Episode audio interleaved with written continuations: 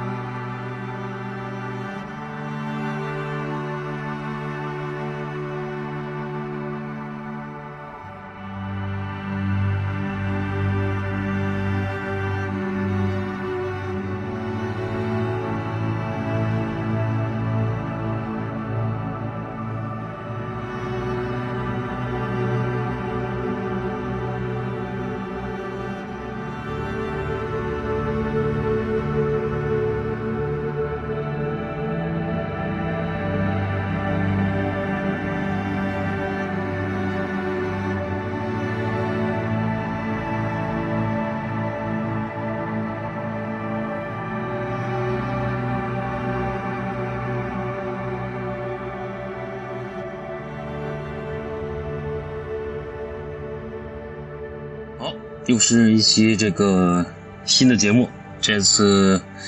我们三个啊，我们录一个比较年度话题吧。那我们先先打这儿，传统节目到打招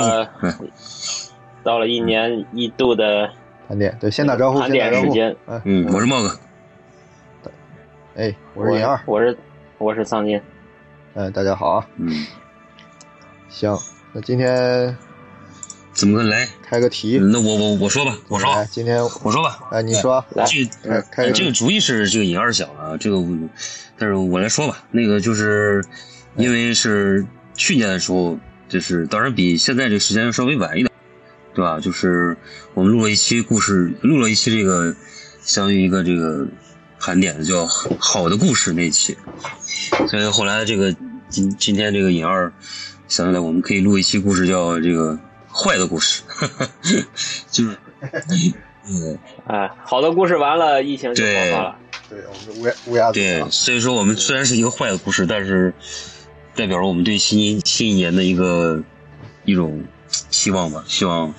新的一年是一个说说反话的一个结果，就是是一个好的一年。对，触底反弹的一年，二零二一。那今天我们就有一个大概一个脉络吧，这个脉络也是这个尹二先提出来了，然后我们觉得都非常合理，就是我们有一个大纲，然后要不尹二你说说，然后我们就一人，你这样每个人这样轮流来说就行了，是吧？对嗯对，今天我们就是这个轮流跟帖，对，啊，我们这个跟个什么帖呢？就是我们把这个用一个呃分门别类来一个年度之选，这么一个呃我们的个人颁奖吧，个人颁奖典礼，嗯哎，为我们心目中的不同门类进行一个提名跟颁奖。呃，具体什么呢？大概有十几类，我们一会儿逐条揭晓。那个我的一个还有一个提议呢，就是我们既然选啊，因为大家列出来，尤其是那个仓间列出来，就洋洋洒洒非常多，因为这个看了量非常大，所以我觉得我们这次呢，各自啊尽量树立一个个人的规则跟这个原则，用这个原则去筛选我们今天推荐的或者是特别要表彰的作品也好、事件也好、人物也好，就是这样一个提议。嗯那比如说我接下来我的一些选择，那其实我有一个原则，是我为了今天的对谈设立一个原则，一个 slogan 吧。就是我的标准是什么？就是它会让我觉得，冒号，就是原来事情不是我以为的那样嗯啊，原来事情不是我以为的那样。这个是那个这个意思，我用一个那个、嗯。那个那个相声里的一个经典的嗯。词儿叫“你以为的你以为就是你以为的。就是我以为的，我以为的，原来不是我以为的，”，对的，是吧？不管怎么说吧，反正就是各种意外，各种让我醍醐灌顶或者茅塞顿开的一些东西或者是事情。呃，我是用这个视角来选择，嗯，好吧？那你们一会儿你们是先也也也公布一下自己的原则，还是随着聊随说？啊，你先你先说，我们轮轮着补充吧。轮流补充啊，那就是嗯进入进入我们的正式的这个年度榜单年度年啊，盘点盘点，年度盘点。好哎，这个这个，好，此处应该此处应该有有音乐。当当当当，对对，当当当当当当当，对对对。呃，我们第一条是什么呀？从基础的说起啊，就是呃年度文字书。哎，嗯，呃，我们的规则今天是这样的，就是在这个条目下呀，我们三个人会轮流。哎，因为想说的实在是太多，但是只给三个机会，嗯就是有三个提名，哎，逐逐个介绍，然后最后隆重推出，就是在这个条目下我们最终个人入选的这个作品，然后做一点介绍跟凭借吧，就大概是这么一个规则，好吧？行，那就咱们什么顺序冒个、老仓和我，这样循环来。我先你先来，你先来吧，你准备比我们俩那我先来充分，我觉得，嗯，啥？嗯我先来啊。对你先来，那我我又提名又先来的，可以吧？年度年度文字书，哎年度文字书，哎，我的三三三甲嗯，这个也是各种选，最后三甲啊，从从小往大说啊，呃，嗯第一个是这个我喜欢的台湾作家骆以军，他终于续更了，呃，嗯出了本长篇小说叫《明朝》，哎，嗯，这个是我刚在读他的这个台版，因为简体版还没有。他就是用一个，他甚至从《三体》借用了很多意象跟设定，哎，嗯然后树立了一个壳儿，把关于明朝的这个里里外外的一些事情啊，就融到了一个半科幻的一个框架里。这种啊，是嫁接小说吗？是小说，哎，他这种嫁接跟这种杂交的感觉很符合他的文风，然后也是他近年来就是依赖别人的叙事和经验去重新架构一个世界和故事这样的一个做法。嗯，因为我之前读过他很多更早的书，所以在这基础之上还能进去。呃，并不是特别出色，我不是非常推荐，所以说它不是我的最终之选啊。那么，嗯，第二甲就是关于考现学的系列的书，这个从日本到台湾再到大陆，这个终于有简体版了，我们可以系统的了解一下这个学派和他一些东西。之所以他进来呢，是因为呃我看到他里边的一些观念和一些前辈的做法，就贯通了我以前的一些行为跟这个呃下意识的一些一些一些收集的方式，所以就是心有戚戚焉，所以我觉得嗯有必要再深入的去了解一下。那么最后我的年度文字书的选择是什么呢？是这个呃老书了，三岛由纪夫的《丰饶之海》，一个超长的长篇小说，是一个相当于丛书，一个大套书。为什么提它呢？因为三岛由纪夫的书本来是想读，但是文字版呢其实没看进去，之前也尝试过几次。后来，呃，它非常契合我这次的标准，就是我在疫情期间啊，不是咱们大家都关在家里嘛，嗯然后那个时候我既要网上工作，呃，画图，然后空下来呢就画当时的那个那个那个书房的那个东西，哎嗯，然后更多的时候我是在刷碗、洗碗、做饭，嗯。对对对，然后就有大把的这个可以耳朵空下来的时间，所以呢，我就正好也有人在那个喜马拉雅平台上就是朗读他这个原著，嗯。那么相当于我借这个机会把他这个大部头全都听下来了，不能叫读下来。嗯，但是因为是朗读，朗读效果还是不错的，所以这就是我还了一个愿，就是读了这个文豪的书。但是这个读这个书并不是最主要的，主要的是我整个关于疫情期间的生活场景、一些记忆、一些感受，就和这部书的朗读就深刻的缠绕在一起了。这个已经分不开了，就像我这段生活的电影原声一样，好吧？这就是我的选择。这本书讲的是什么一个故事啊？呃，那你得开 二十个小时的节目，好吧？这是一个关于转世轮回的这么一个梗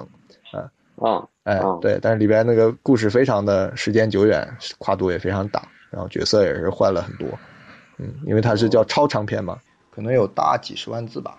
哇塞，哎，有有有机会可以去听一听。就是故事不复杂，就是这种古典文学的那种特点。故事并不复杂，但是它一些叙事啊、一些一些讨论啊、一些探讨性的东西会多一些。嗯，是这样的，OK，好吧？哎，继继续。嗯好，下一个谁？下一个。你说吧，你说，嗯，我来了，我来了啊。嗯。呃，我就直接列 top three，呃，第三名对吧？第二名、第一名，嗯。我就是只简单对吧？嗯咱们嗯。这个信息量很大，今今年，嗯，呃，排第三，我是并列的，有并列的两本，一个是啊、呃我看的都是小说啊，我哎。其实今年呢也是主要是以电子书和听书为主啊哎，然后对，就是也跟你一样，就是用自己的呃在干别的事的时间，可以听的时间来，就是也听了好多小说，嗯，呃，排第三的两本，第一本呢是这个叫《萨拉格萨手稿》哦，对，啊，他的这个小说出来也是了啊。对，也是一本神作对对对，啊，是个这个东欧的一个作家叫杨波托斯基，对，波托波托斯基啊是波，兰这个。对嗯，然后他居然写了一个，他用西班牙语写了一本这个关于西班牙的古典的事情，就是 很神奇的一个啊，这个作家。用西班牙语写西班牙的事情，不是很正常吗？呃，他是个东欧人呀、哦，那哦哦哦啊哦哦，对对对对，啊不是他的母语，就是相当于意思是吧？哦，呃，对你像你你是用用日语写了一本日日本历史的故事，就啊就就很神奇，对不对？好吧好吧，那那马克思也可以做到嘛？啊，好吧，嗯、哎，就那个时代可能人很厉害。然后这本书呢，就是神坐在什么上呢？就是嗯它是一种口述式的，然后就有无数个人，就是里边人物众多。对。啊，无数个人讲了无数个故事，然后都串在一起。是然后嵌套的，这故事就故事对里故事。里边呢，对故事里边又有无数个人物，然后这无数个人物又在讲无数个故事，对对。就像迷宫一样，嗯就像一个套娃，嗯，也不光是一这种单向的套娃，它一个套娃里边可能有两个套娃，嗯。两个套娃里边有四个套娃那种，对对对对对啊，啊、就是比较复杂，听的非常的迷幻，嗯。整个的这个阅读体验就感觉是一个像一个迷宫，而且有无数条路径，然后最后呢，他们又是一个完整的一个建筑，对，是这么一个架啊构。对这是这是并列第三的第一本，第二本嗯。是这个。就今年去世的，因为我读这本小说还他还没去世，就是小林泰三的《最不难》。嗯，这个我也看了，嗯。嗯。嗯，中篇吧，就是一哦科幻、啊。我们呃之前聊过一期时间的关于时间穿越的这个这个话题。那么嗯他、对他这个这本小说让我特别意外的就是，他不是把这个时间穿越当成一个客观的物理现象，嗯，它是通过你大脑的一次手术，然后让你认知脑啊、就是你的认知或者说你的生理进行时间穿越，对，就是这样的一种设定，我觉得还是很有想象力的。这个真的是呃很厉害。然后呃后面我陆续看了一些他的其他作品，那个《玩具修理者》呀，还有《看海的人》啊，还有一些短片。这个人绝对是很厉害，而且他每一个虽然很短，都是罗列大量的硬科幻，就是基于很很硬的这种科学知识来去展开文学。嗯啊、是一个神人，而且据说最搞笑的是他第一个成名作应该是那个《玩具修理者》吧，是他老婆要，他本来是给他老婆写的，他是在 他他去他去他去参加了，儿变成没有，就是他老婆，他老婆临交稿前三天还没有写好，就觉得不满意，然后来不及了，来不及了，然后他干脆我来吧，就他写了一个，然后就获是奖 啊，然后就一发不可收拾，他就成了一个科幻小说家。很可惜今年去世了，，啊但很很可惜，对，才六十啊几十岁，五六十岁嗯，吧，去世了，嗯反正很年轻啊，很年轻，嗯去世了。这是第三名啊，然后 Top Two 是今年在上个月看完的，这个也是日本的一本嗯长篇，叫《来自新世界》。来自新世界这个应该是一四年出的这个中文版，然后作者叫桂志佑介，啊，也是一本幻想题材的，然后是假想了在未来，呃，它有一个设定就是人类开启了一个这种念力，就跟就是我们那种中二的都都是想象的，就是自己有超能力的那种念力的这个能力的一个释放，然后全世界的格局全部都被改写了，然后整个的一个作者，整个的一个呃故事呢，其实大部分都在讲未来的一些人的和生物界的这种关系。啊、就是有很多动物，它们也都进化了，啊，然后其中其实提到一个很很重要的一个动物叫化鼠，就是老鼠。嗯的未来就是有了人的智慧了，但是它毕竟还是一个低等生物，一直被人类这个所压制，到最后呢就产生了很大的这种反抗啊，就是讲这么一个故事，但是结局。结局是我绝对绝对没有想到，非常震撼的一个设定。这个留给你们去看啊！我觉得你一定要看到结局，你看不到结局，呃，你不会知道这个作品的震撼啊行！，结局非常我我直接看，非常，我直接看去看结局。这不能剧透啊！我我也不剧透了，就是你一定要看到直接年度之选，直接震撼，嗯啊！好哎，，Top One，Top One 就不用说了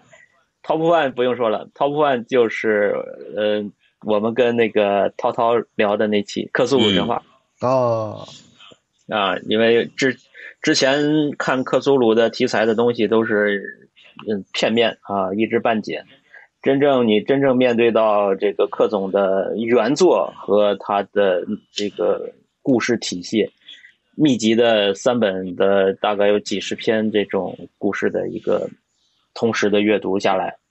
那就是真的是属于圆梦圆梦吧，就是把我我对克苏鲁的这个整个的一个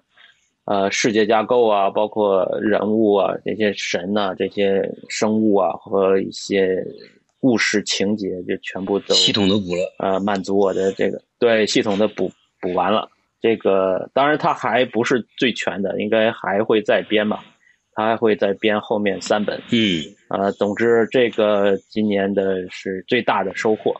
所以把它排到第一啊、嗯。大概就这三四本吧，四本。好。嗯，好，好好。猫哥，行，我这样，我可能跟你俩看的有点不太一样，就是，呃，然后我其实《小林泰三》那本我也想说来着，不过我也准备了其他几本，我也所以可以，而且有些呢我没读完，我没完全读完，但是我可以觉得我最近看到书里比较喜欢。我先说，呃，有一本是叫一本叫叫这个 Top Three 吧，反正说吧，跟仓间一样，是那个叫《元素牛仔》的一本书。这本书呢，它其实是讲这个日本的这个时尚变化的，就是它它原来就出过台版，这本书在中就是呃这个那就是我们这儿出这个出的时候叫这个元素牛仔日本街头时尚五十年，它是这么一本一个题目，所以你看这个元素牛仔的题目的时候吧，有点不知所云。其实它是看副标题就知道了，它是讲这个日本街头时尚的，就是它其实。他说叫街头时尚，它其实跟日本的整个这种就是这五十年来的一些经济发展啊，包括这个人文变化，它都有很大的一个关系。它只不过是反映在这个人的穿着上，这个衣服的一些变更上，而它是一个美国人写的，就这个美国人叫大卫，嗯大卫马克思，他对日本的这个整个呃服饰文化变迁啊，他非常有研究。他就讲了，就是他怎么从这个日本战后，他发展这个自己的一些服装产业和服装设计，一直到他就是现在在这个时尚业所取得的成就，就非常。呃，容易读，也非常，这写的也非常轻松，也比较引人入胜。你可你可能会会一下把它就读完这样一个感觉，读起来很轻松，也很长知识。我就是这本书，我觉得是呃非常不错的，就打开了我一个从这个呃另一个角度去看日本的服饰文化的这个这个这个这个这样一本书吧。嗯，然后第二就 top two 是这个是另外一本讲音乐的，这本讲音乐也是呃叫别再问我什么是嘻哈，就是。其实是原来有一个，呃，豆瓣有一个叫这个这个这个咪咪大，就是我不知道你们知道这个人吗？嗯，他其实是一个，对，过他是一个在他在日本，他在德国，其实他研究很多日本的这种文学啊，或者说这种文化比较深入的一个人。他当时对音乐也特别了解，他就他以这个耳田为名字，就是翻译了这本书。这本书呢，其实是呃一个日本的。这个两个人来写的，就是它是一个对谈的模式，它主要是讲这个嘻哈的一本书。它其实是两个人对谈，然后以这个对话形式去呃聊这个。我觉得他做的这个书嘛，他翻译的非常用心，而且他对这些音乐名词的这种把握上，本身他也是一个呃，就是比较比较较真的这样一个人。对音乐他也有很多研究，对日本的呃一些当代一些这个。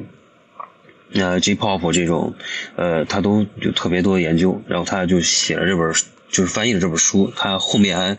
还一直在这个，因为本来他这本书原来这本在日本就是一个特别畅销一本书，就是已经被呃，就是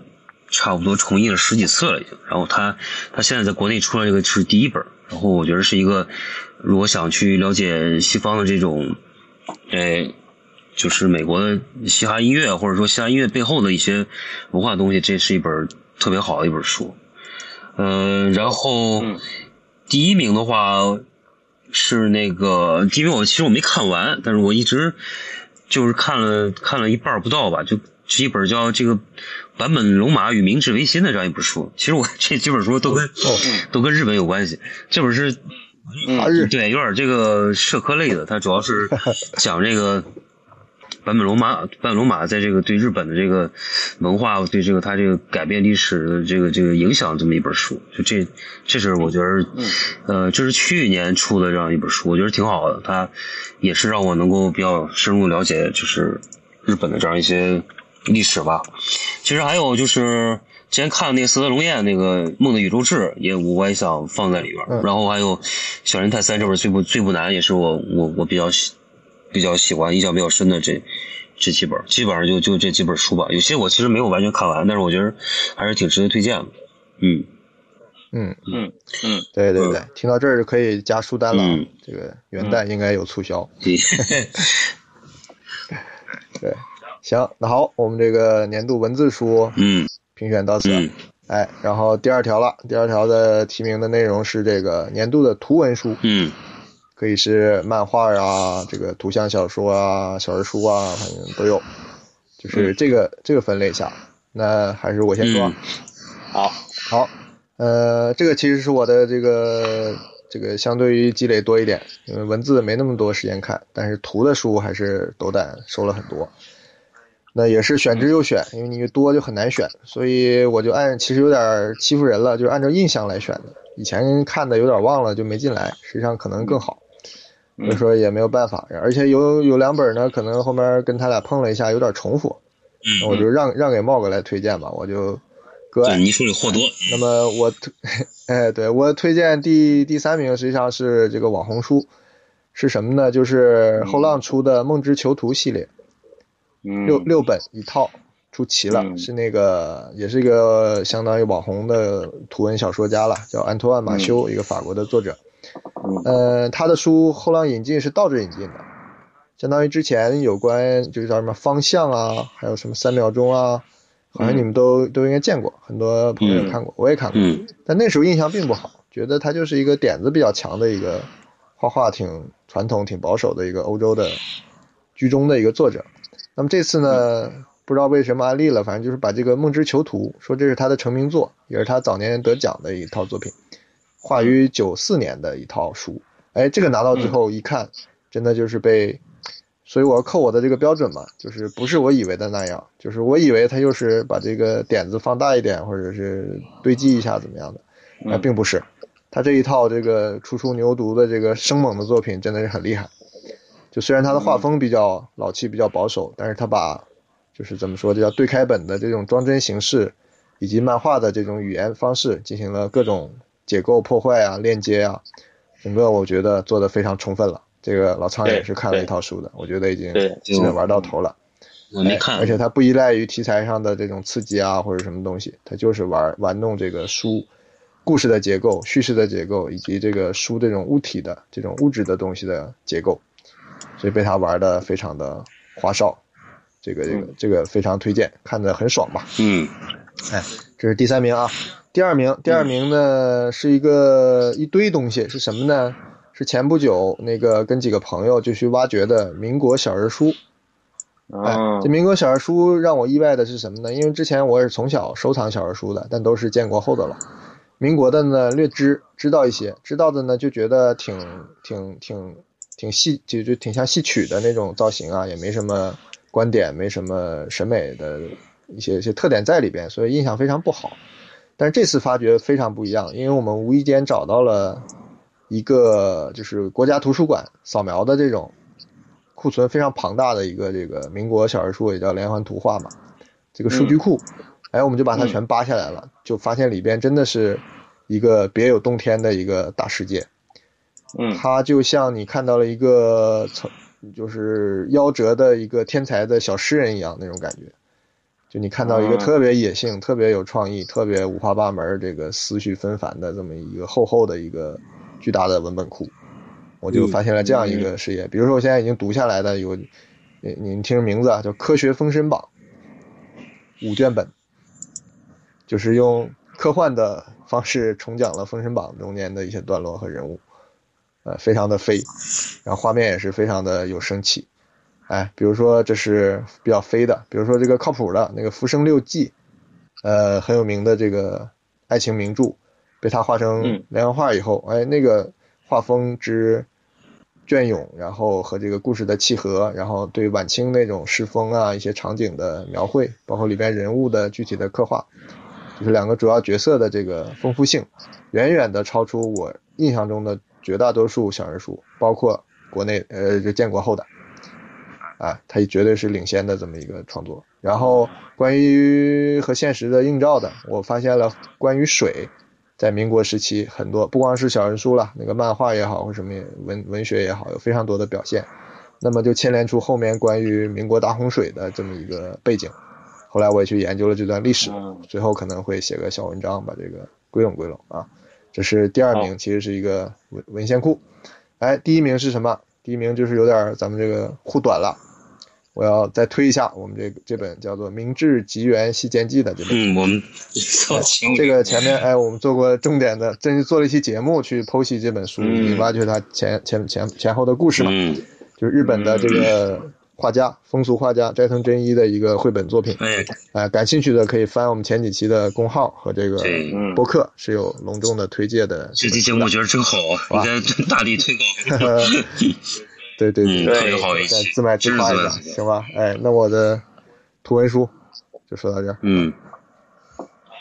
好，那该到我了。哎，啊，我觉得我们每一个作品都能单独聊一期。就是就是就是。这个那图文书里边的就是第三名，我的跟银二是一样了，就是梦之囚徒，对的就不说了，嗯，同样了啊。然后第二本，接今年呢，因为呃漫画呢，就是刚正好赶上疫情，那个大家都困在家中，然后实在是无聊，然后就拿着那个墨水屏的那个 pad，看了大量的漫画书。呃，从《异兽魔都》开始看，然后看《漂流教室》十四岁，呃，那个贾蓉的真太郎的一大堆短片，然后看《棋魂》，反正把之前没看过的都补了一大堆。对对对对对。啊，补了一大堆，所以这次呢，就是有一些老的这种经典的漫画就提一下，就是《漂流教室》，我排在第二。嗯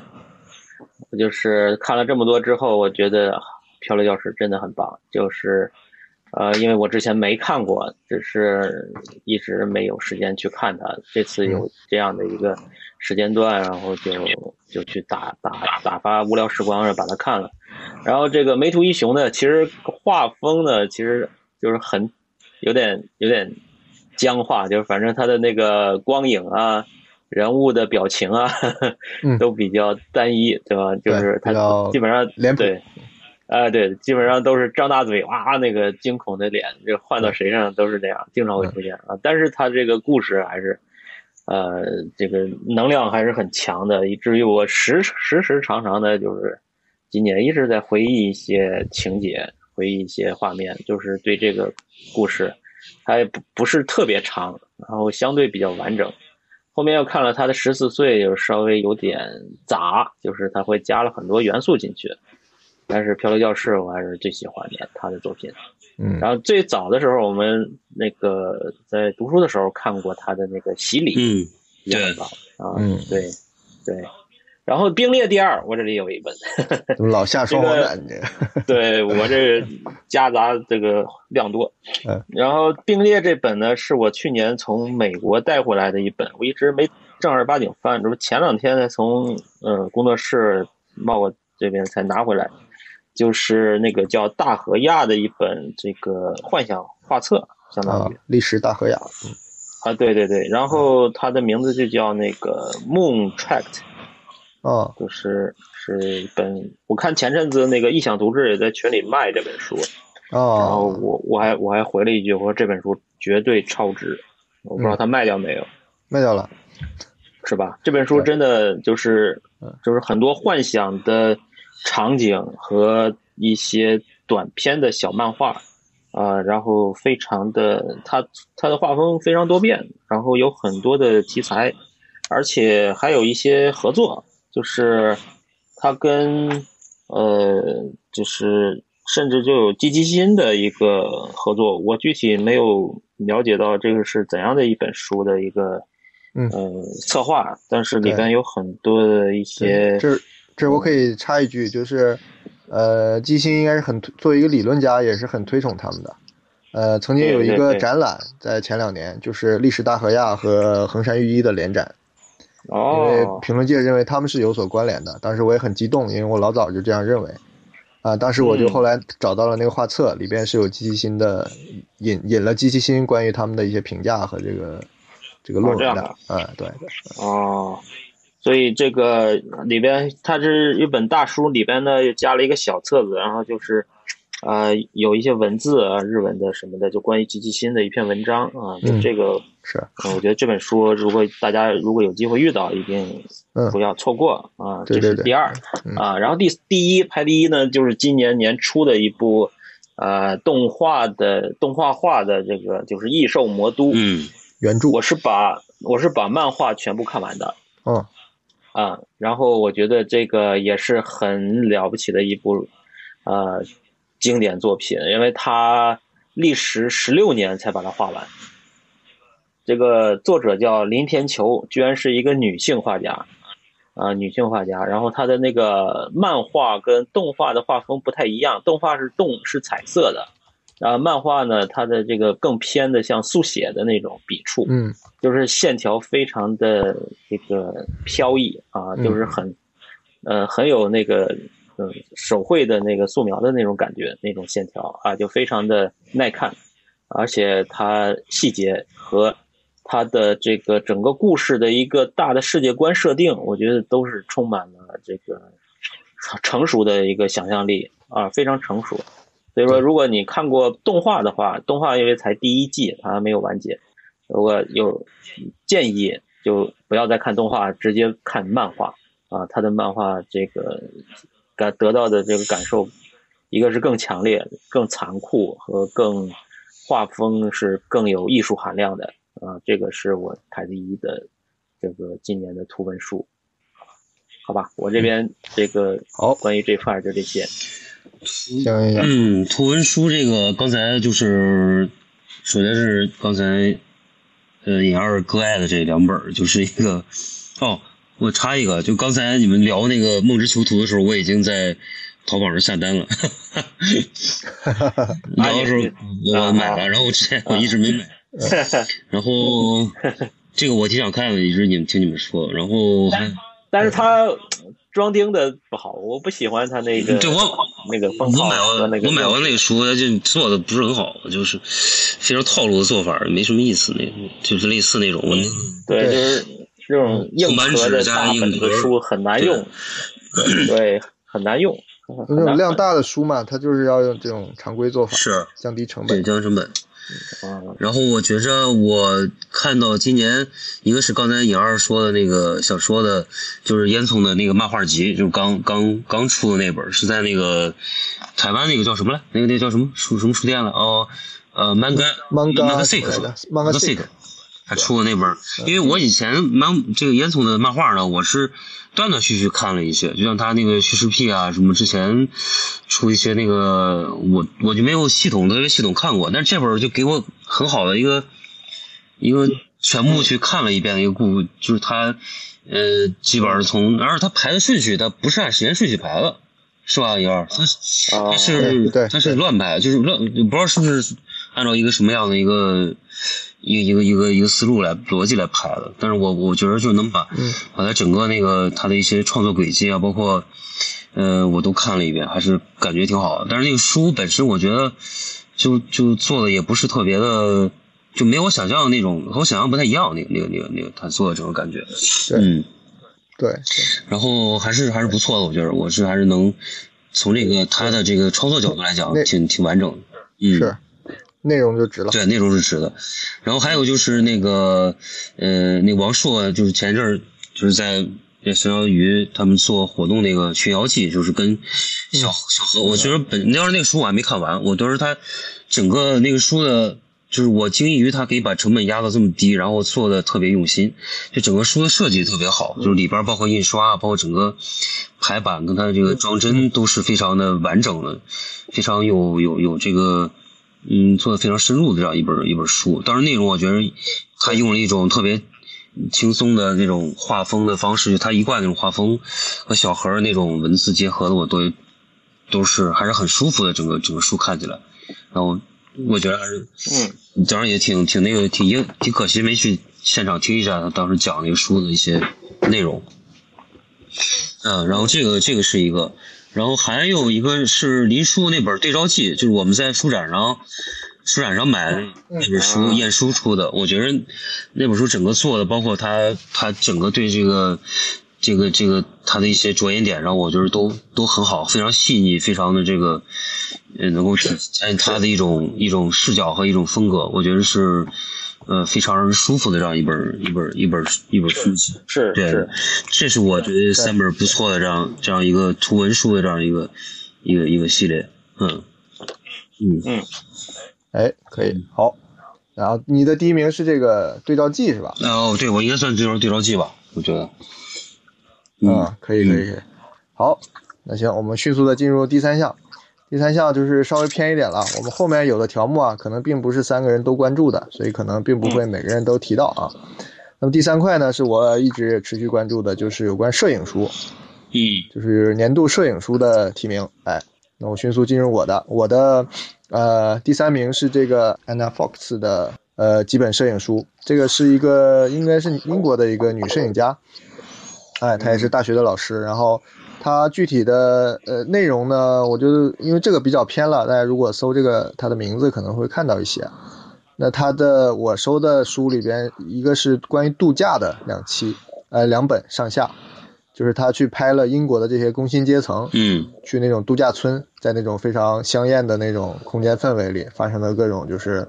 呃看似有点摆拍、有点荒诞的那种感觉的一些一些大幅的照片。呃，那当时给我印象最深的是他的一个早期的作品，是他拍他的父亲和母亲。他是怎么去拍的呢？因为他父亲和母亲关系不好，他父亲脾气非常暴躁，就应该是那种老派的传统的工薪阶族阶层的家庭嘛。对，然后他爸呢年龄大了，就整天骂他的妈妈。嗯然后他妈妈呢每天就很隐忍，就是一天把自己的一亩三分地儿管得很好。呃，打扫好卫生，收拾好厨房就完事儿。就这样一个，我相信对他的这个影响还蛮大的。所以他回家就拍这两个元素，一个是呃拍他母亲的厨房里的一些场景，比如把杯子收好了，锅子擦干净了，就是类似这样的一些橱柜里的东西。他并不拍人。然后整本书的对页呢，就放他爸爸骂他妈妈的话，哎，他记下来，所以就是又很撕裂，又是，呃，就很复杂的一种情绪吧。他是本来是有本小书的嘛，他后来就收到他的作品集里了，相当于我是，嗯，这一块这个 Fox 的这个创作，还是让我呃蛮受触动的一个东西。那么第二名呢，不能严格上说不是摄影书。是一个摄影家写的书，就是那个日本的濑户正人，嗯，写的一本书叫《亚洲家族物语》，嗯，呃，当然他是核心是围绕着他的成长，因为他是一个跨文化圈的人，他从小应该是东南亚长大的，然后再回到日本，最后成为一个摄影家，他的眼光啊跟他的文笔就很不一样。然后这本书我其实没看完，让我深受感动的是他写他的，相当于他的老师，就是那个那个深濑昌久，嗯。啊，他跟他的他做过他的助手嘛，他们交从很广，那个也是个传奇的摄影大师嘛，所以他怀念以及回顾他这些相处的一几篇文章，让我觉得呃深受触动。这本书翻译的也很好，是那个翻译日本摄影的那个专家林业翻译的。啊，这是这本书啊，也是有简体版了。这是我的摄影书的第二名。摄影书的第一名呢，我选来选去啊，实际上我最后决定的是一个非常违反我关于摄影的摄影书这个收藏标准的一本书，但是呢，它反而就非常契合我今天的这个这个前面提的 slogan，就是跟我以前想象要不一样，嗯，或者是超出我期待的，就是什么呢？这书其实咱们见过，叫《文献之上》，嗯，至少那个在在在在这个 Unfold 上，我跟仓坚咱们瞎逛的时候。在当时的闭馆吧，有一个叫牛恒利的老师，他不是搞了很多摄影书嘛？啊，其中就有这本书，我当时还翻了，但是没有细看。我就说这本书里边的作品都好强啊，怎么可以有一个作者这么厉害？后来我发现那是一个合集，它的副标题是中国当代的纪实摄影的这个观察，他就把好多作者，好多作者，他就把中生代到这个现在当红的这个新生代，这些走纪实路线的。都放在里边了，每个人有一个简单的作品介绍，哎，也就是很客观，没有过多的阐述或者是评论。但是我顺着这个线索，就，呃，就就就非常有有体察，就是在中国所谓的纪实，它并不像欧洲，像刚才提的 Fox 那样，它可以深入这个个体、家庭跟这个人去讨论。中国似乎始终离不开地理啊、文化呀这种历史背景的东西，所以这里边我看出一个。巨大的这个地理线索，至少，比如说里边两个我很关注的作者了，之前也知道，一个是严长江嘛，他就拍长江，拍三峡，嗯，这个很有名的，你去搜，但他是比较老一辈的，比较老一辈了，就是上一辈的摄摄影师，走的是传统路线。然后还有一个呢，就是我们的同龄人叫张晓，嗯，他拍的那个海岸线，是也是很很有影响的。我就没有细看过，其实之前，因为在我的印象中，长江或者这河才是我们的这个精神线索嘛。后来，呃，呃，被他把视角引向了海岸线，然后作为点式的补充，比如那个在泉州的那个朱兰青啊，是一个女摄影师，她也是拍在地的一些东西，陆续有作品，包括还有其他的，就是她把沿海在作为中国文化或者是呃个体也好，或者是族群也好，这么一个背景，就提到我的视线中了，所以我觉得把这个这本叫《文献之上》，它给我提供了一个很好的线索，嗯。我根据这个，就后来又有了很多新的发现，当然也，我书单里也就加了好多书，就是因为它。嗯，行，哎，那我的摄影书今年差不多这样。嗯，呃，摄摄影书我这块呢，就呃，其实刚才说对照记，其实我把它当摄影书来讲，因为它是就是茂哥说的这个对照记，其实我也很喜欢，因为。他是把一本这个五七年出版的苏联植物园的一本画册，呃，这个摄影册，那个五七年的那个印刷就非常的那个 r e s o 就有点颗粒感。那种，对颗粒感的那种老老旧的那种画像啊，就是那种植物的那个那种的那个图像，然后呢，他用素描的这个笔法把它描了一遍，那我认为这个东西呢，反而也。更像是摄影的一个行为，对，就他，对，对他虽然是绘画，但是就是它是再现一个一个一个场景或者一个图像的东西，它是嗯呃结果很像摄影，就是对它摄影跟绘画之间它是有点模糊的这种感觉，所以我觉得这本书呃很好，呃，而且这本书的印刷呃用纸，我觉得都非常棒啊，这个纸据说很贵，所以嗯晏殊、益达他们就真的很用心这本书嘛，是的啊，对照记。然后，然后摄影书其实我是收收的不多，但是我今年收了一本这个叫，其实名字很简单，就叫《火星》，然后火星的这个探索，就是呃是法国的一个叫弗朗西斯·罗卡尔的一个，呃还有一个美国人叫阿尔弗雷德·麦克伊文啊一起编的，他就是讲火星啊，讲火星的一些地理的知识，然后呢，他后面大片的啊，就前面吧，大片的都是卫星拍摄下来的，人造卫星拍摄下来的火星地貌，非常的震撼啊，就全是黑白的，就是我们看过《火星救援》呀，看过一些呃月球啊，或者是一些科幻片，那么真实的火星在影像上完全没有人的主观的这种叠加，就完全理性的一个卫星图，就是航拍图出来的一本画册啊，一本摄影集，我我就很喜欢，我就把它买下来了，因为它的地貌非常的丰富，你就有的你都不知道是什么东西，就感觉就像那种嗯嗯嗯，有点像三维立体画那种的，就是很很颗粒的，那么也有很多像那种河流的干涸的那种那种大曲线，然后有坑，还有一些像气包一样的，就是你你可以联想到很多很多东西，就它成为一个图像的一个呃原始的一个一个极致的一个东西，就是还没有人去认知、无法认知的一个开始的一个呈现。啊！就这本书我就很喜欢。啊，这个摄影我就说这个，嗯，啊，你就两两个嗯啊？哎，对对对，没有了，好，猫哥，好，我我也是在看那个摄影的，我今年我也没有没有我买的没有特别多，我买了一本那个就是那个二幺四那本夏河夏河二，就是那个是啊三啊夏河三对对对，夏河三吧，呃那个是我觉得就是因为我之前一直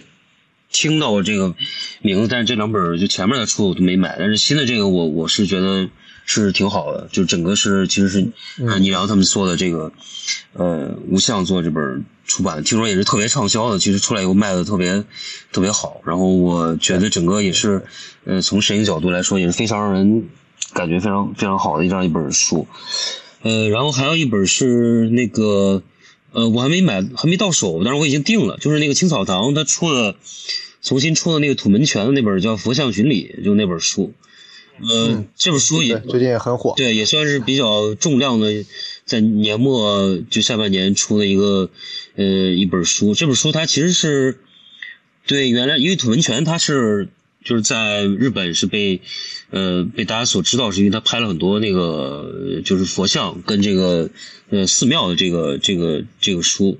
然后他这本对呃佛像巡礼呢，他其实是把他之前拍的那个很多那个就是古寺巡礼啊，包括其他的一些对，呃，也不能说是精选吧，就是他重新编辑了，然后出了这样一本一本一本册，但是我没拿，因为他现在还没还没那个只是预定嘛，还没寄出呢。我看了，啊，它是引进版的还是原版？他是重新做了，就等于是重新做做了。啊，就是就是重新编辑中文版编辑过了，对对对对，像在国内啊不，我说那书是中文中文版中文版中文版中文版，哦，对对，然后我感觉整个还是体量，包括整个书的，就我看图片吧，还是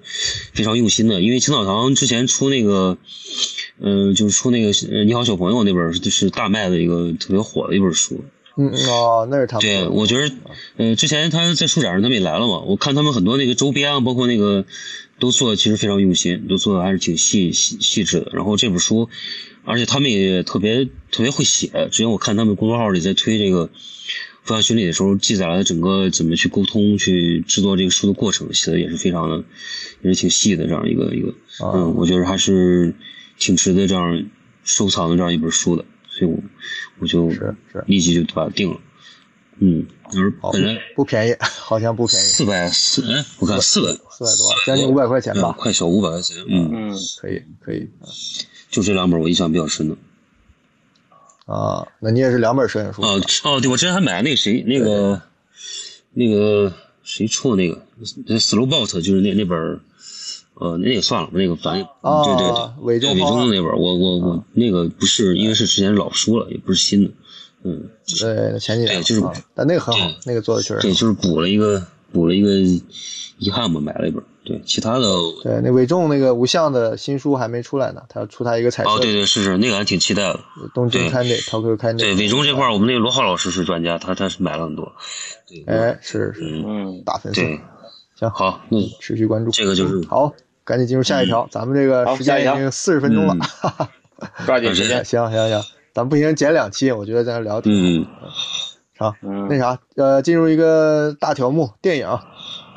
实际上，电影对别人来，对你们来说可能还还还还看的蛮多，对我来讲是非常稀缺，因为没有太多完整的时间看一个东西，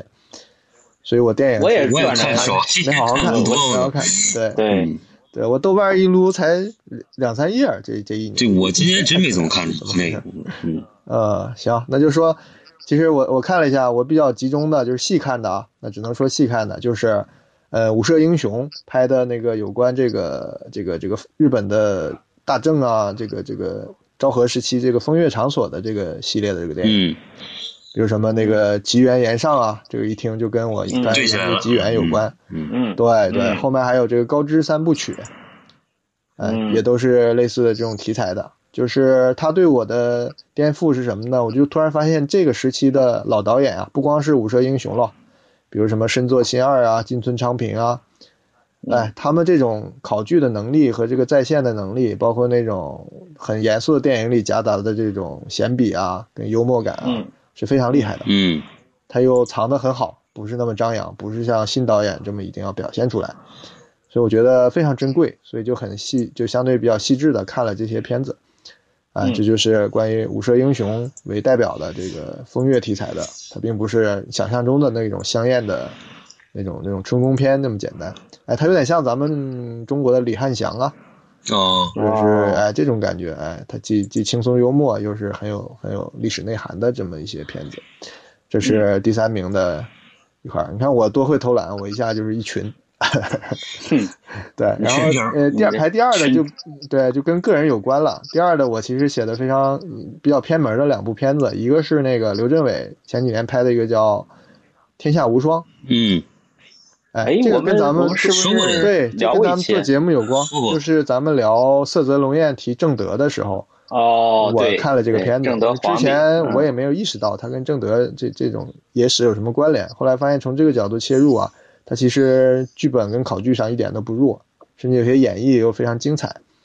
呃，但是把它放在这儿呢，更重要的是，当时正好在疫情的末期、后期嘛，就是比较就是就是怎么说封城的这个后期，其实心情已经很灰暗了。然后看这个电影的时候，里面不是有个重要的这个元素，就是一朵很大的桃花树嘛。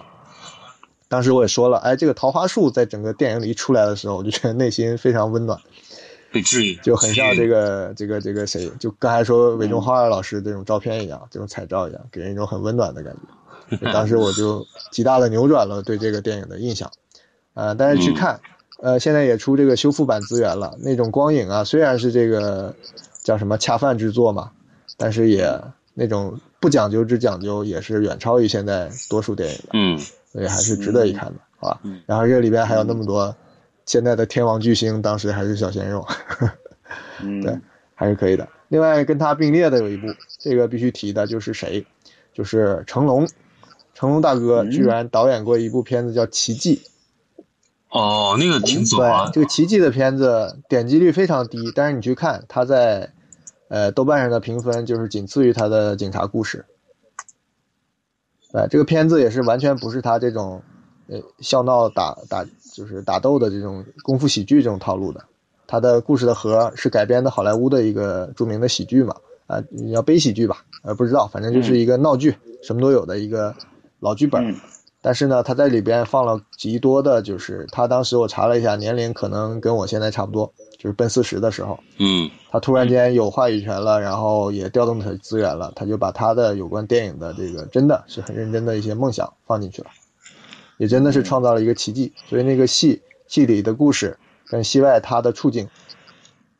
有强非常强大的互文，嗯所以是挺让我当时感动的。而且这里边我又能套进我的现在的一些心情跟这个境遇，所以让我又有一番感触。这个电影，对，然后里边那个比较著名的就是他是第一个用早期斯坦尼康的电影在哦是吗在华语界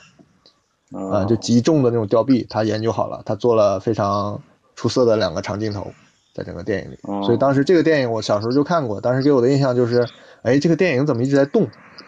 当时就有一个直觉，后来我明白了，那是长镜头跟这个调度的功夫。啊、这个在哦大师电影里很正常嘛，你去对吧？塔克斯基那儿，他整个电影都在调度。嗯但是在港中国的电影，尤其是港产片里，这个非常不常见。哎，成龙也是拍完那个片子之后就彻底扑街了嘛，就是又去回去给老板赚钱了。哎，这也是一个，所以叫奇迹，就是在这个时候、那个时代，这个人的身身上出来这样一件作品，这就是堪称奇迹。短暂的实现，然后它的效果也是堪称奇迹，所以你们有机会一定要重看，绝对不输于啊，这种好好吴宇森啊什么那种特别厉害的作品哦啊，这是成龙一手打造的。嗯，行，那么最后回到我的 Top One，Top One 其实也是两个，但这两个不是并列，这两个应该是前前后相继的一一个一个套装，是什么呢？是一个叫马丁伊登的，嗯。这个熟悉文学的都知道，他是那个那人叫啥来着？杰克伦敦吧，嗯，对，成名作成成名作，哎，写的就是一个乡下的文青进入大城市，先想爱上了这个跨越阶级的中产阶级家的女孩，嗯后来又追求而不得，然后又各种参加革命啊，然后去发挥天赋，去写写书写诗，最后成为一个著名作家，然后生活又变得非常的这个萎靡堕落，这么一个，就是根据这个杰克伦敦自己的经历写的一篇小说。嗯哎，那么呃，与他对接的是一个叫《原钻》，《原钻》是今年呃就上半年吧，美国的出的一个片子，是一个喜剧明星，叫什么德勒来着？呃，亚桑德桑德勒，因为这个嗯桑德勒，哎，他转正转正剧演的一个很很苦逼的角色，就是一个呃半成功不成功的一个又半有野心的这么一个中年人，他又有情妇，又开着这个古董店，然后淘换着呃什么什么翡翠啊还是什么玩意儿的，然后又混迹于黑白两道之间，这个夹缝之间，你看着表面光鲜，实际上内心非常苦。然后所有事情都摆不平，然后又要撑着把所有事情摆平，最后把自己搞死了，这么一就是呃前后相继，我的意思就是他非常像我对我现在的这种境遇的也是一种观察。嗯就他前半节很像马丁伊登，就是来到上海作为一个小镇的青年这种境遇。他的核心，我当时的体会就是始终是一个不想被归类的人，然后又一直被错误的归类这么一种处境。嗯这是他的前前一部电影给我的感觉，后一半就是这种，就是一切都无法把控，但又要强撑着去把控的这么一种状态。所以说这两个电影搁在一起，也是当时我一起看的，所以我觉得就是非常好的描摹了很多我也好，或者我的同龄人也好，这么当下的一种状态，哎，也是一个新的启发，行吧？电影我说到这儿，嗯，都是跟你的这个现在的人生对。这个比较应景儿。对，焦虑的中年嘛，处处看到 处处看到自己，看到什么都是自己，哎，看个看看什么都想哭是吧？对对对对，都觉得是我，啊说的是我。嗯，好吧，呃，谈一下我的这个电影啊，电影我看了一些，呃，就直接说 top three 吧，哎，我们就精简一点啊。这个第三名的我难以割舍，我列了四个，那么我就不多说了。呃，当然第一个肯定，没有没有，第没有没有，就第一个肯定是这个大家都呃就是看的，就是去去电影院看的。今年我们我第一次去电影，疫情之后第一次去电影院看的《信条》嗯啊啊，《信条》的这个，对我觉得它是虽然 很多人说没看懂，但是我觉得它的这个设定还是很很大胆，嗯而且它也是跟时间有关的，但是它也有完全不一样的一种设定，就是呃，穿越不是跳跃式的，而是逆流的回溯，嗯。就是线性的回溯和正向的，然后它们之间还要再叠加在一起进行一个任务啊，就是这么一个设定，我觉得它还是惊艳的，而且完成度我觉得还是也是有的，只是之所以口碑没有那么好，就是因为它太硬，嗯，太难啃了，咱对，就 没法看懂。对，信条是不是有游戏啊？呃，不是，没没有好像，应该没有没有没有有没吗？哦，没有，那我那我就觉得信条给我的感觉就是他选错了媒介，哎，像游戏对吧？对他做个游戏好好的，但是放游干嘛要放游戏里玩，他这个完全就没有任何新意了，这东西。哎嗯，对你发游戏这个早就有了，对，哦是吗？这个哦对的，嗯，就是好吧波斯王子啊，还有那个那个那个那哦个谁做的那个叫不哎，我我插哦那个都都在插一个，玩你。说这个我想起来了，就是我不是那个前两天玩那二零七七嘛，它里边有一个系统叫超超梦的一个东西，他做的吧，但是就以我有限的经验来讲，我觉得他做的体验还是非常好的。他他做了什么呢？就是这个他的他的这个目的就是说，你带着一个呃带着一个像一个。一个装置一样的东西，然后你进到一个环境里边儿，你就可以把这个环境里边儿所有三三维的它的声音、它的这种这个所有的这个三维的深度信息，信息全部给你录入录入出来，然后它用一个机器可以给你回放出来。你回放的时候可以，你就任何人都可以进入到这个回放的这个空间里边去，然后你可以体验到当事人的所有的主观的这样一个镜头和意识，然后你可以在里边查，而且它里边你可以把它的它的声音。哦，它的深度信息跟它的这个热力可以分出来三轨，你在每个轨上可以去查看这个东西。就它做的这个体验，让你操纵感是非常非常非常好的。就这个，我觉得想法还是挺棒的。就放这，嗯，这个呃，现现在有有一个技术，我前阵子跟别人聊，就叫呃立体摄影，立体立体对叫什么？呃，体积摄影，体积对，这摄影。所以这个以后可能会，比如说像以后我们那个手机上，如果它三维的这种呃检测信息，如果它扫扫描描牛逼了，我觉得这嗯不是一个特别难理解的这样一个或者难实现的一个东西了对。嗯，对，就是我们现在摄影就是拍照片儿嘛，我们叫照片儿，就是一个片儿，对对不对？还要镜头啊，还要景深啊，其实是一个片。在未来，我们在拍照、拍在摄影的话，就是一个空间的全息。对，对的，它的立体的每一个细节，它背面，它的呃所有的信息，包括声音啊，或者是温度啊，或者什么，可能都会同时记录下来。对对，然后可以在线，啊、这就是二零七七现在应该就是期待的，就是我们的未来的一种一种、嗯一种一种一种状态，而且它是跟它它因为是赛博嘛，它又跟你的现实社会又叠加在一起，就就哦，还还不错，因为这就是那个那个谁的那个呃神经浪游者的那个故事的一个开启，对就是开启赛博朋克的，就是希望是这样的一嗯个生存状态。好，你继续说，你继续说。真啊，扯远了，嗯扯远了。这个信条我们就过啊。第二个，其实今年排第三，我觉得还一定要说一下，就是那个《饥饿站台》哦，也是很惊艳的一部这个独立电影，嗯对吧？对，就是啊，这个以后我们再深聊吧，不说了。然后还有一个就是。啊、国产电影的八十年代国产电影，我是一直在看的，虽然没有什么主题啊，也没有看出什么名堂，但是我一直在看国产的八十年代各种各样的电影。其中那天尹二发了一个说是一个 cut 片儿，叫《魔窟中的幻想》，嗯 然后 然后是讲的什么呢？其实很就是就是历史剧了，就是讲我们那个。呃，渣滓洞集中营的关押的那些革命者，其中有个小萝卜头在那里出生，然后几岁，然后最后一起就牺牲的一个这样的一个故事。但是他的因为八十年代就很野嘛，然后就很多人想玩后现代啊，想玩那种意识流啊、超现实啊，然后就拍的就很怎么讲，就就就是很大卫林奇，嗯 有点那个意思。然后。这个片子为什么要说呢？是因为本身它不是什么特别好，就是完成完成的结果不是那么呃愉悦的一个片子，就是也是很沉闷的。但是我越看这个小萝卜头这个演员越眼熟，越眼熟。后来后来我就突然想起来，我在中学、初中有一个同学，他叫韩鹏，他叫韩鹏，然后他长得有点可爱啊，有点娃娃娃娃脸的那个形象。后来说他爸妈呢是电影人，就是我们那边有个河北电影制片厂，就是现在万能青年旅店录音棚在那儿，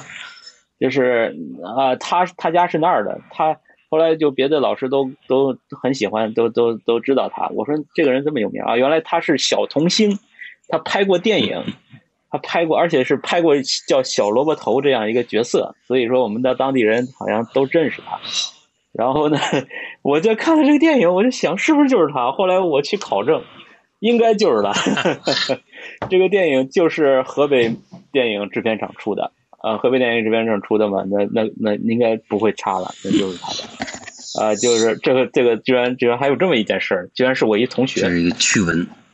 但是，他用的是艺名，对他用的是艺名，所以说很难对上号。但是长得是真像啊，所以我才去调查这个事情。啊，排第四，第第四第四个就是我最近因为画画嘛，就是这个听点东西，有时候听书，有时候听电台，有时候是直接看片子，放一个中文的片子，就看了一些电影，台湾电影，台湾电影呢就看了好几个杨德昌的，杨德昌的《独立时代》。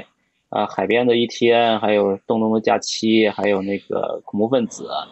啊，然后我就觉得还不错的，就是把杨德昌都补了，补了以后呢，其中我就说一个吧，就是独立时代，我觉得还不错，很有冲突，而且人都是跟我们现在的人没什么差别，都是那种都市男女的那种，啊，有自私的，有欲望的，然后有有这种，就是很很世俗的烟火的这种东西。就独立时代，我就说也算排第三里的其中之一吧。好，这正是说排第二的，排第二的其实是刚刚填上去的。排第二的就是刚刚填上去的是什么呢？就是我今晚上看的哦，这个是个动画动画片，就是那个 Soul，就就刚刚看回来的 Soul，就是正在电影院。对我就不剧透了。啊，我只说一个字，就是这个片子。对，有禅意，就是非常的禅，啊，就是他爵士乐跟禅宗、跟庄子，或者说跟解构啊，或者是说生活，我觉得就是说的是一件事情。做好，嗯，就是这个片子啊，就是这么一个片子。对的，你去看吧。我我这么问你吧，你觉得他的？他跟功夫熊猫比，谁更更有诚意？那肯定他有，肯定他更有诚意了。功夫熊猫我都没看完过完整的吧，我就都是啊，飞机上或者车上或者哪儿突然看几眼，我从没有正式看过。开开个玩笑，开玩笑，行，继续。好，第一部排第一，今年啊，我觉得它应该值得一看。如果你有时间，你应该系统的，它是一个剧集。啊，是网飞的一部剧，但是它完成了我对它的期待，嗯，而且回味无穷，到现在还在回味，就是德剧大嗯，看第一季没看完，对，如果对，如果你把它看完了，那是非常复杂精妙的，犹如一部非常复杂的仪器一样的一部科幻这个大的设定。啊，当然也是跟时间有关系，也是讲穿越，但是他把这个东西当成一台，或者说当成三个系统，然后这三个系统里面有各个子系统，然后又有发现这三个系统还有个镜像是六个系统，啊，甚至更多的系统。啊，这样的一个设定非常复杂，但是到结尾他全都把坑填了，就是这德国人的这种这种。气质德味十足。啊！他就真的是把之前的坑和一些人物的关系的交代都基本上滴水不漏的都填掉了。啊，是很复杂的，很烧脑，呃，而且很容易脸盲的人很容易呃 confuse，因为德国人长得确实 太硬了，男的女的都很硬啊，就是这个 Duck，我今年排第一去评价他。好吧，我就好下一个。嗯，我今年呢，我没看了看，没有什么特别特别喜欢的电影。就是我一般有个习惯，就是我年初的时候啊，就是春节，我会我会拿一批片子，就是等到这个这个没事的时候，我就一下子看好多。然后还没到这个啊我我集中消化片子这个这个时间点，但是我就今天看了这些这些电影呢，我就大概大概找了。当然，我本来不想说那个美剧呢，就是刚才苍天说了个美剧，那我就算我就把美剧也算上。然后我我说两个说两个，啊一个是我觉得年初的时候我看了一个呃，就是伊斯特伍德拍的那个那个叫理查朱呃理查朱维尔的叫什么来？悲歌对，那个我觉得还还还可以。啊然后他基本上这这是电影是电影，对，这是电影。后面我会说到美剧，这个我觉得他基本上还就是就是挺能见他功力的吧，他就比较比较能够把这个剧情啊，整个他想说的一些，当然还是他他以往那些比较比较刚的那种那种做法，就是他他这个导演他本来就伊斯特伍德本来就这样嘛，然后就是还就是在我在白直男对我在影院里看到，就是在疫情之前。嗯，看到了就是这样一个片子，就我我去年看了也没没人，就我自己，好像就就两个人，好像是看这个。电影院看对，然后啊呃，蜂蜜之地我觉得也还可以，就是蜂蜜之地是一个纪录片，是那个呃讲了就是他跟了一个采风人在几年拍了这样一个这个人也不能说由盛到衰吧，就是由由衰到更衰的这样一个这样一个 一个过程，但是他其实后来。好像还起到了一些正向的作用，就是这个我觉得还是挺好，拍的特别美，特别漂亮，整个这个这这个这个、嗯对对，对，然后还有《极速车王》，我觉得也还可以，就是之前那个马特达蒙演那个那个那个剧情片儿我觉得整个还是拍的挺饱满的，整个布拉德皮特没有不是不是布拉德，不是马特达蒙不是跟那个克里斯蒂安贝尔贝尔对。啊，马格戴蒙剧情啊，包括表演上，整个我觉得都非常的，就是嗯挺让人舒服。就是你想看一个让你就是看这样一个，呃，就在这么一段时间内看一个很让你感觉很饱满的这样一个片子，我觉得它是可以满足这个要求的。对，这是一个。然后后面，嗯、就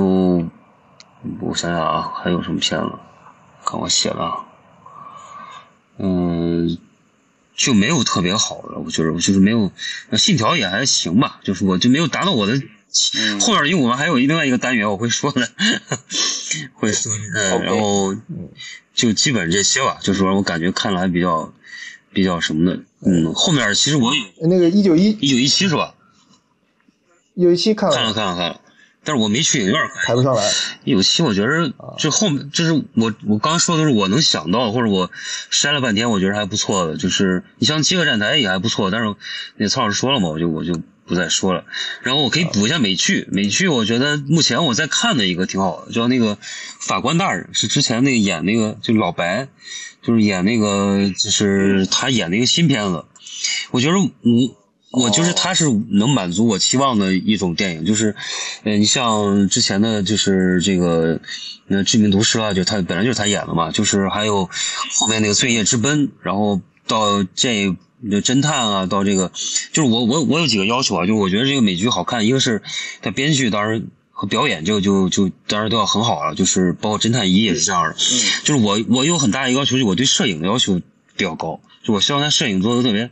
特别好。你像那个就是《致命毒师》跟那个这个《罪业之奔》的摄影是非常考究的。就是我为什么不太喜欢看那个《西部世界》呢？我觉得那个摄影啊，我不太喜欢，就整个风格跟那个他的那个，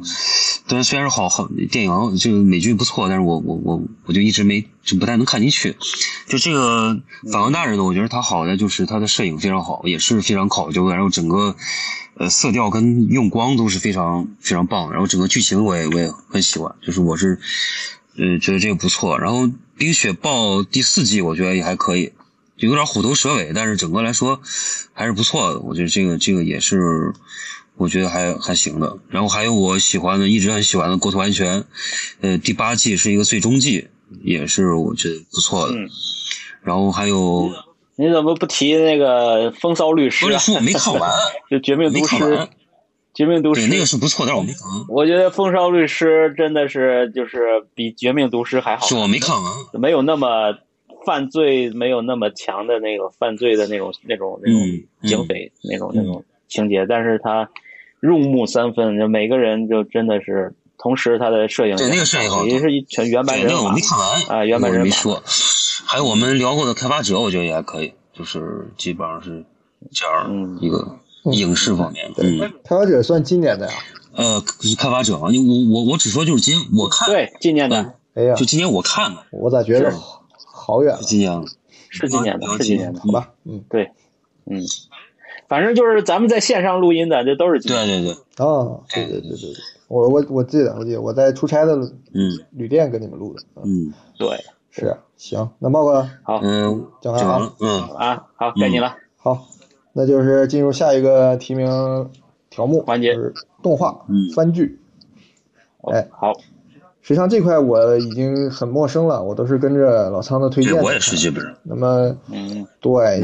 那我的第三名嘛，我就直接讲了，就是对印象岩出手，是叫这个名字吧？哎，是是，这个汤浅证明挂帅的，好多导演做的一个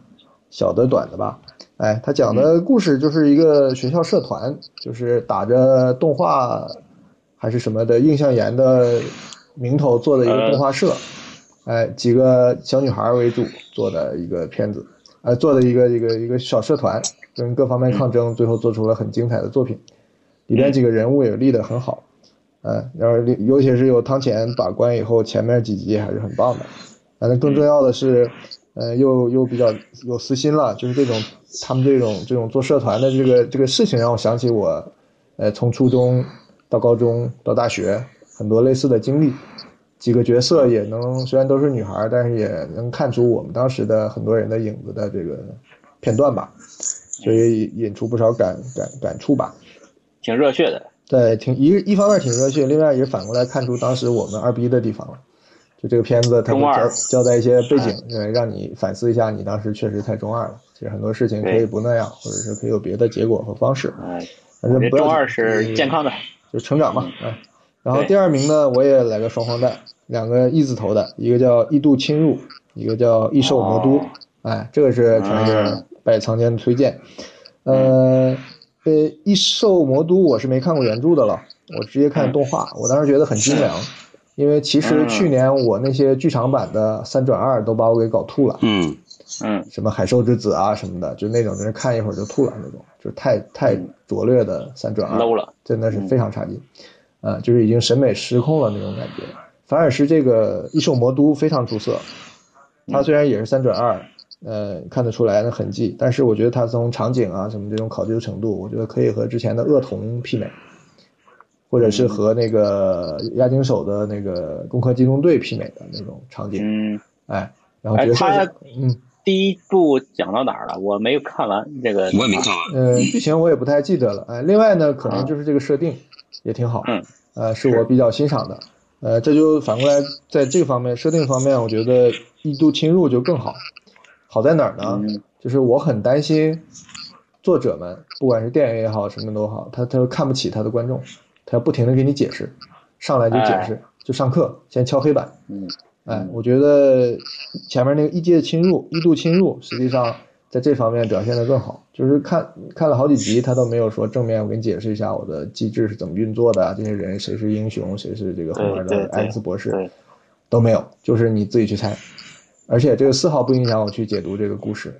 啊、另外嘛，就是对说别的方面也都很好，人物也做得很好，一些性格啊，一些设定啊，这个就不多说了。就是这两部我也挺推荐的，但是就是画风上有点这个叫什么劝退，就是尤其是异度侵入这种这种这种这叫什么风格呀？说不出来，这种日漫风格，实际上我本身不是很喜欢的啊。对，呃都是零零后的那个哎形象的那种。对对，嗯行，第二名并列，然后最后一名这还是更是苍老师的推荐，而且是最近的推荐，就是我们上一期节目里边提到的这个《来自深渊》系列。嗯嗯，哎，我就一看这个，我我看的是剧集版啊，呃，一看就嗯沉进去了，就是非常喜欢这个设定，因为它这种、嗯这个能剧透吗？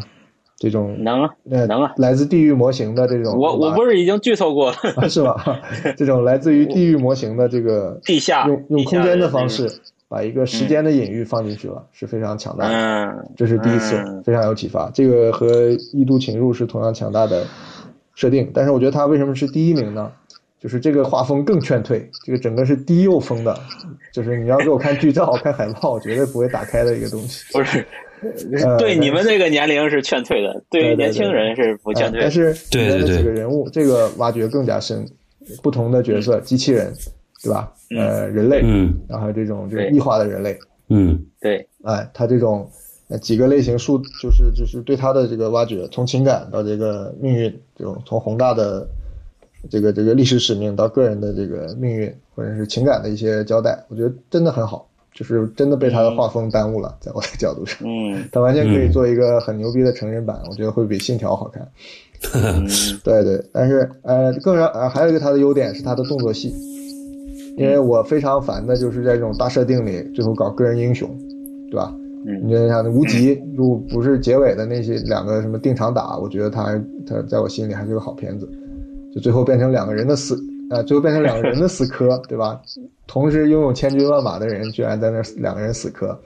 这种就在我看来很弱。但是这个片子没有，这个片子他把这个设定一路一路逼到那个绝境，他只能是用这种方式去解决，他反而是两三个人打出了千军万马的气势。对，他是呃，他是冒险番，所以他的嗯斗、战斗戏基本上会克制，他不会做的太对，过。但是那个气息非常宏大，我觉得看的真的是，呃，不能说热血，就是觉得就就有这种就打出了史诗级的氛围，我觉得非常的好。对，但是也能挑骨头，我觉得从这个回到第三名那个印象岩也是一样的，就是因为我没有看剧集，我也不敢下论断说这个来自深渊是不是真的就是这样。就是他没有来得及展开一下那个环境跟这个路人甲、路人乙，就那方面非常，呃，就旁边那些角色非常单薄，包括他在啊。那个环形环形城市里的一些生活场景啊。一些嗯是。这种小小伙伴们小伙伴，包括一些无关的市民，这个不够扎实。这个呢，你回看这个这个宗师啊，像宫崎骏啊，什么高田勋啊，他们是很擅长做这个的，嗯，是那是他们捎带不一样，脚就让周围的环境非常丰满。对，嗯。哎，所以我觉得这些番呢，他好像就太急于这个按照公司给的剧本往下讲，所以他没空搞这些闲笔。啊，也可能你看的是那个压缩版的，你没有看 TV 对，版，很有可能。所以我说我不敢下啊论断嘛。但是那个印象岩就就是这样的嘛，他就是没有在嗯太铺垫太好。所以说这，但是不影响它核心的东西。印印象岩就是一个简单的生活小故事，所以对，印象岩就是他直奔他的目标和设定，因为他讲这个小女孩在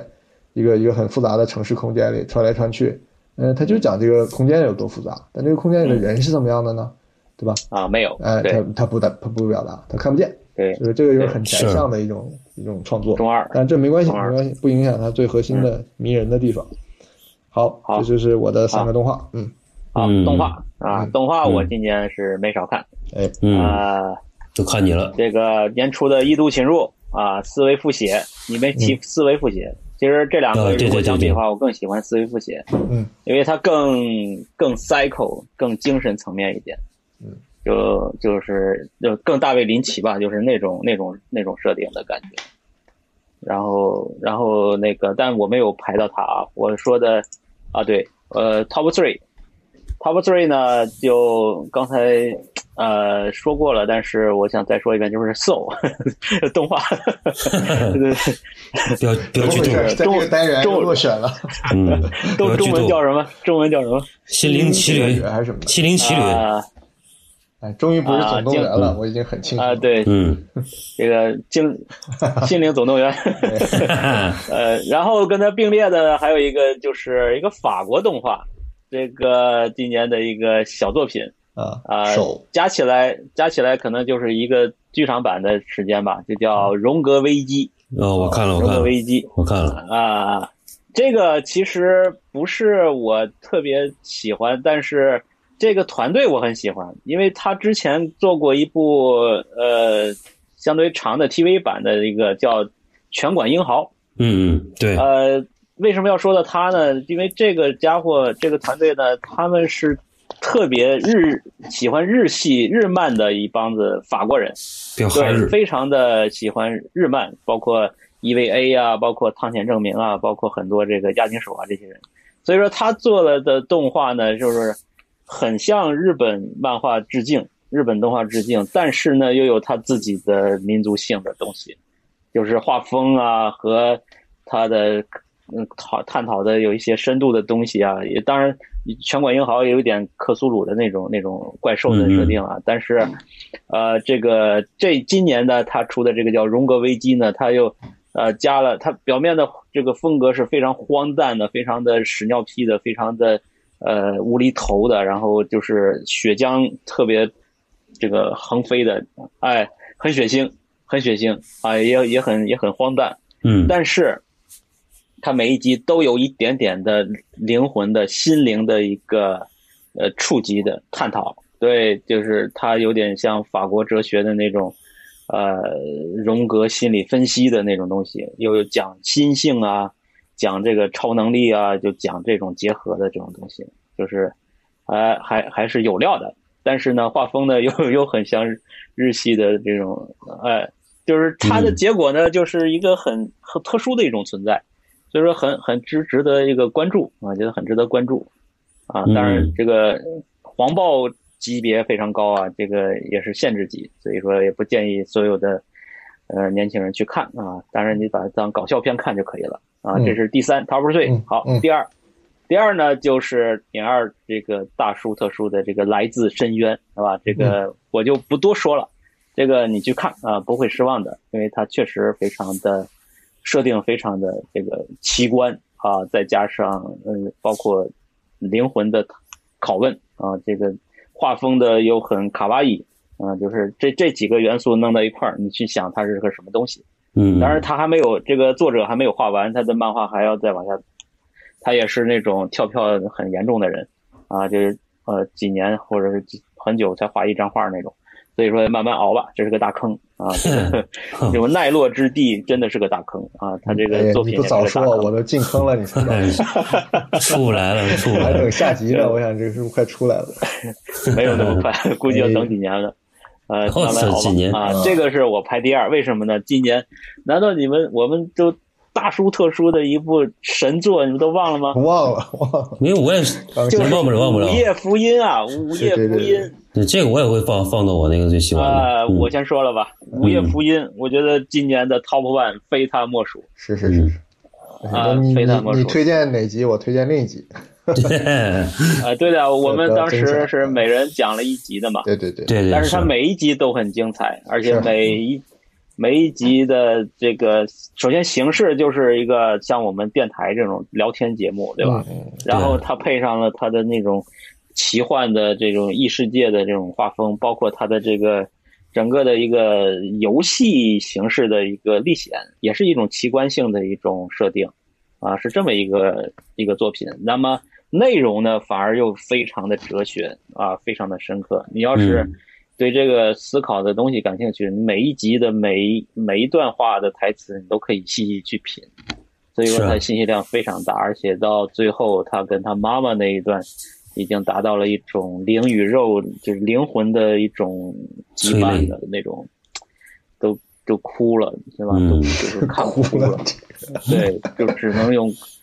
只能就是人到了一定的这种精神体验的高度的时候，你只有哭泣，哎，你只有用哭泣来表达。我的哭点现在真的是好低啊！看啥啥哭，看笑哎呀，一。一样，我也是啊。你岁数大了，这说明岁数大了，人到中年了。嗯，啊，岁数大了就爱哭嘛。中年荣格危机。对，就是这个《午夜福音》啊，包括音乐是吧？音乐也是可圈可点。对啊，对。我们甚至很多用我们对我们用了几期节目的片首曲都是用的它的原声。嗯啊，投完这首啊，嗯，对啊。好，我的说完了，下一个。对，说到声，哎，梦还没讲。对对对，好吧，对对对，嗯，我还没讲了，就是关于动画这个部分呢，其实，OK，嗯，我说的是，就是其实都是跟着曹老师看嘛，对对对，然后其实原来这些新番啊什么都是从曹老师知道，那我的第一名肯定也是这个，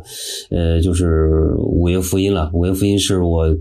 今年看过应该是最好的一部这个动画了，然后啊，对对对，然后这个来自深渊和这个什么我还都没看，我就回头想再补一下。对，其实基本的其实就是其他我就想也没有多看。我们继续带你们入坑。嗯，对对对，嗯对啊，其实进击巨人也不错，你们也要看到。进击巨人我还没看呢，嗯嗯嗯，还想再补一补。对对，进击巨人今年可能要完结了，这个最终章了。是最主要最终可以等它全部完结了再看。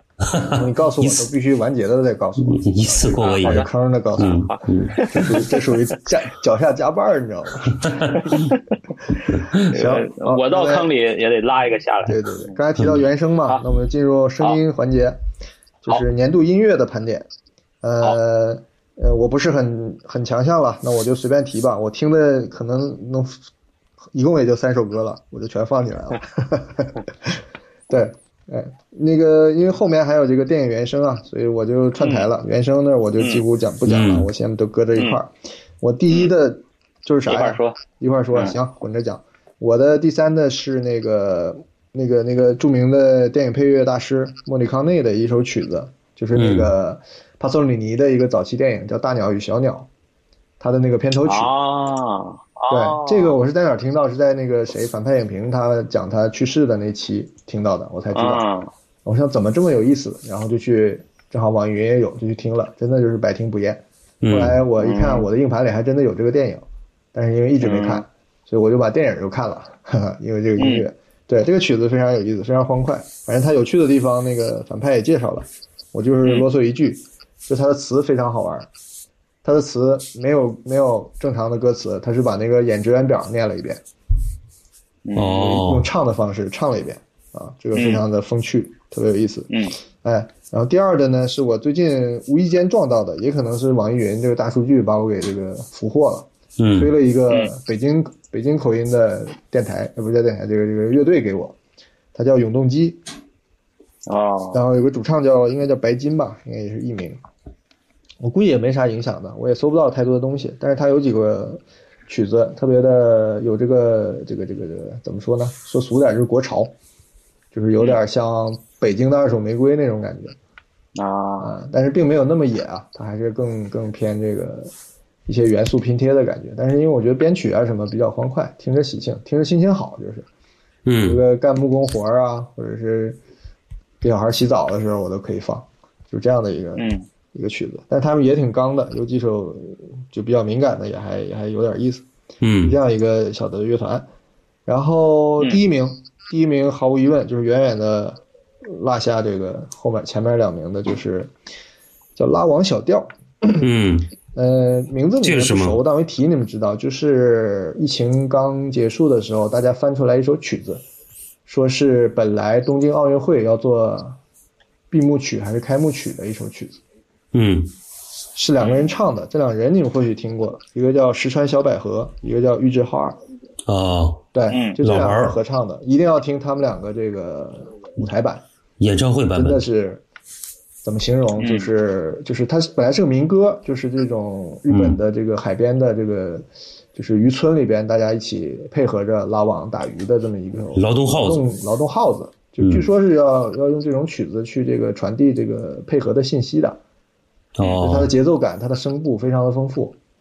嗯。然后这两位就是歌唱巨星的演绎，真的是让人脊背就是这个汗毛竖起来这种级别的，嗯。就是非常多的。虽然两人就站在那儿唱，但是你就看出都非常多的戏，整个昭和的那种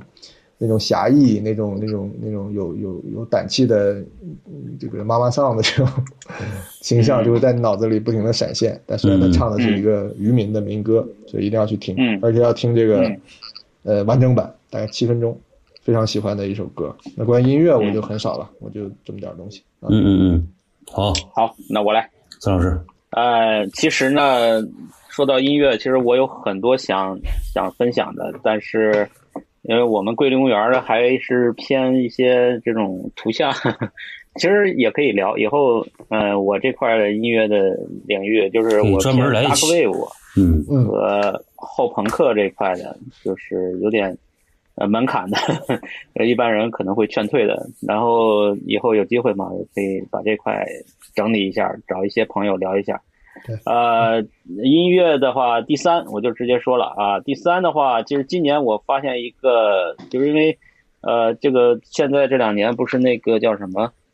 那个夏天嘛，乐队夏天嘛，就是就是就是国内摇滚乐又火了，又出一堆乐队的这种这种现象级的这种这种事件，嗯那我就这些乐队我就不提了，其实嗯不是都特别感兴趣。我其实今年发现了一个在昆明的一个男女组合的一个宝藏乐队，嗯呃，他们这个名字叫是个英文啊，但他们歌也都是英文，有点像重塑啊，但是风格不一样。它是叫名英文叫 Cypherlosis，Cypherlosis，我不知道什么意思啊，我也没去嗯关注过，呃，我没去研究过。他他们的这个风格有点像什么呢？有点像那个包浩斯，就是后朋克英国的那个包浩斯。去年我还看了演出啊，就是老牌儿的都都都很大岁数了，就是复出了啊。包浩斯对 Peter Murphy 加那个谁啊，加 Mazzy Star 哦，这么个组合，那个女生特别特别像 Mazzy Star 那个女的啊，嗯很甜美，很慵懒，然后配的是那个后朋克的一些舞曲的那个节拍，然后配就有点像呃 Joy Division 啊，还有 Television 啊什么的这个这这样的这个风格。就这个乐队今呃已经出了两张了，就是今年又出一张新专辑，我很喜欢他们。呃，可以说这种后朋克电子乐的国内的，我觉得他还是真的可以提到。当然，他有也有他的硬伤啊，就是他的英文歌词有时候就不太规范，就有点 像中国人的英语。四级不达标。嗯，土味儿，土味但，你不能强求，人家是昆明的一个小年轻的这种昆普，对对，你就完全想不到，在这样的地方出了这样的乐队，就是所以说这种事情以后肯定会更多，就是那种完全不知道哪里会冒出一个风格非常的成熟的东西。这个是排第三的，当然，同样排第三的还有一个我今年也挺喜欢，好像他解散了，叫华北浪格啊，这个你不知道不知道。就，是那个《焰火青春》和《县城》呃这几首歌非非呃流行了一阵子，而且在 B 站上有一些人呢，就是做 MV 给他配了很多国产电影的一个剪辑啊、嗯配的这个歌，当然他配了很多其他的这个歌啊，但是他这个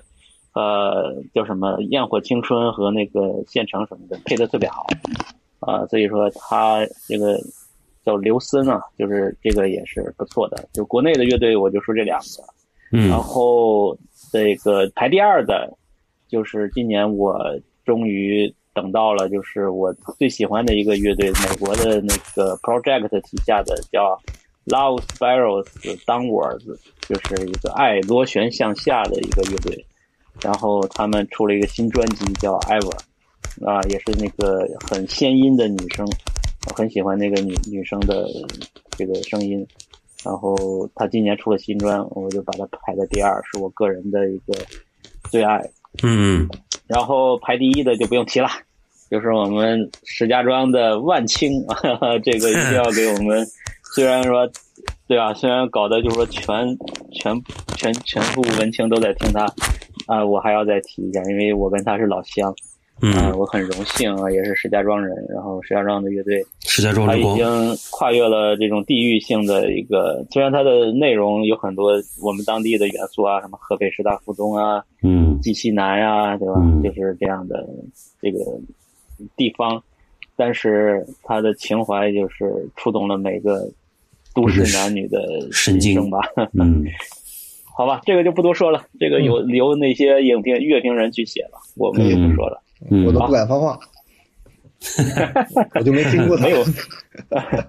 没有，最近被刷屏，我才想这谁呀、哎。怎么会这么？